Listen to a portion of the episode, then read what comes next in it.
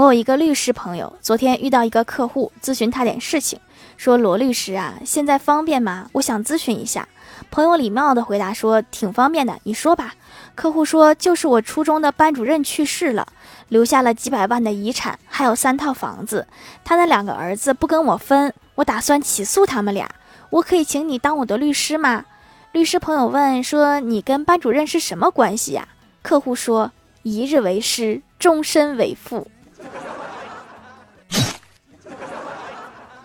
你可真敢说呀！